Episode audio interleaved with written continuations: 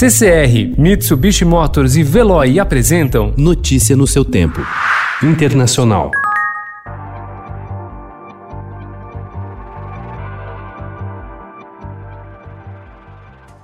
A resposta agressiva de Donald Trump aos protestos contra a violência policial causaram um efeito raro nos Estados Unidos. Uma revolta de ex-generais contra o presidente, acusado de politizar as Forças Armadas ao ameaçar enviar tropas para esmagar as manifestações. Nessa semana, pelo menos quatro importantes líderes militares romperam o silêncio e criticaram Trump.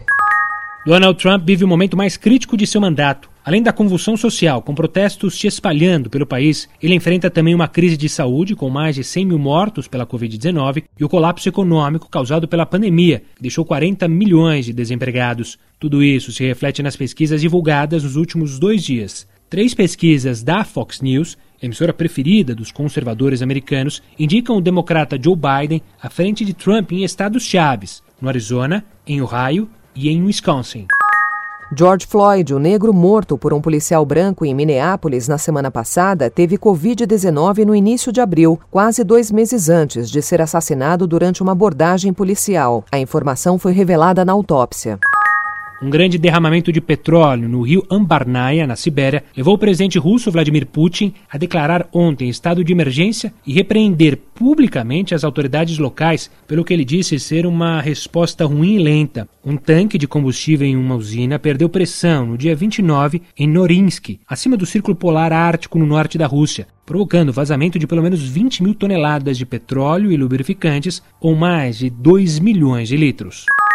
Ermittelt die Staatsanwaltschaft Braunschweig gegen einen 43-jährigen deutschen Staatsangehörigen wegen des Verdachts des Mordes. Daraus können Sie entnehmen, dass wir davon ausgehen, dass das Mädchen tot ist.